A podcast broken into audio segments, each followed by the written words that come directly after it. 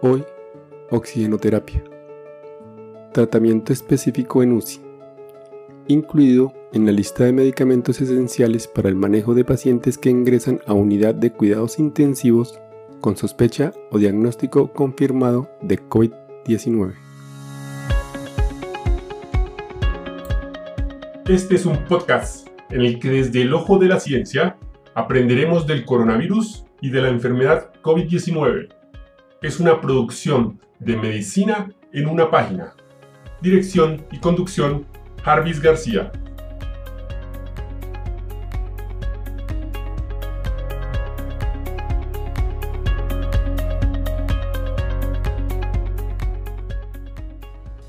Desde el inicio de la pandemia, la OMS y la OPS se dieron la tarea de elaborar una lista de medicamentos esenciales para manejar los pacientes en unidades de cuidados intensivos con sospecha o diagnóstico confirmado de COVID-19.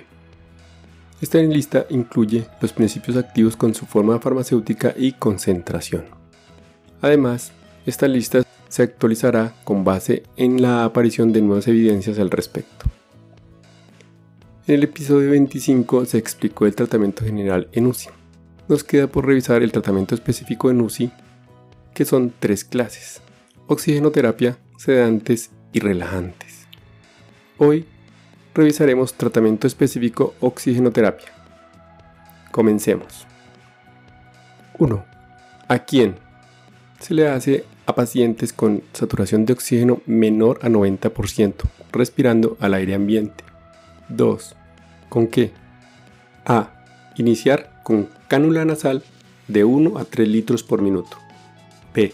Advertencias no nebulizar, no terapia respiratoria, no utilizar humidificación. 3. ¿Hay mejoría? Si la hay, continúe tratamiento. Si no la hay, máscara de no reinhalación a 15 litros por minuto y prone al paciente. 4. Evalúe respuesta. Si la saturación de oxígeno es mayor al 90%. 5. Considere Sistema de oxigenación CPAP, presión positiva continua en la vía aérea, que consiste en un sistema mecánico de administración constante de presión en la vía aérea durante la inspiración y la expiración. Y B. CPAP bajo flujo de tipo Mapleson C, que consiste en un tubo rugoso más corto, una bolsa reservorio, un flujo de entrada de gas fresco justo distal a la válvula expiratoria y una válvula aspiratoria cerca al paciente, sistema que es muy útil en la ventilación espontánea. 6. Evaluar mejoría. Si la hay, continúe tratamiento. Si no la hay, considere intubación endotraqueal y ventilación mecánica invasiva. Y 7. La advertencia es no soporte ventilatorio no invasivo. Y hasta aquí el episodio de hoy. No se olviden pasar por la descripción para revisar los links que dejo alternos. Chao, chao. Recuerden, pensando en el coronavirus, al enemigo es mejor conocerlo para acabar, acabar, acabar, acabar.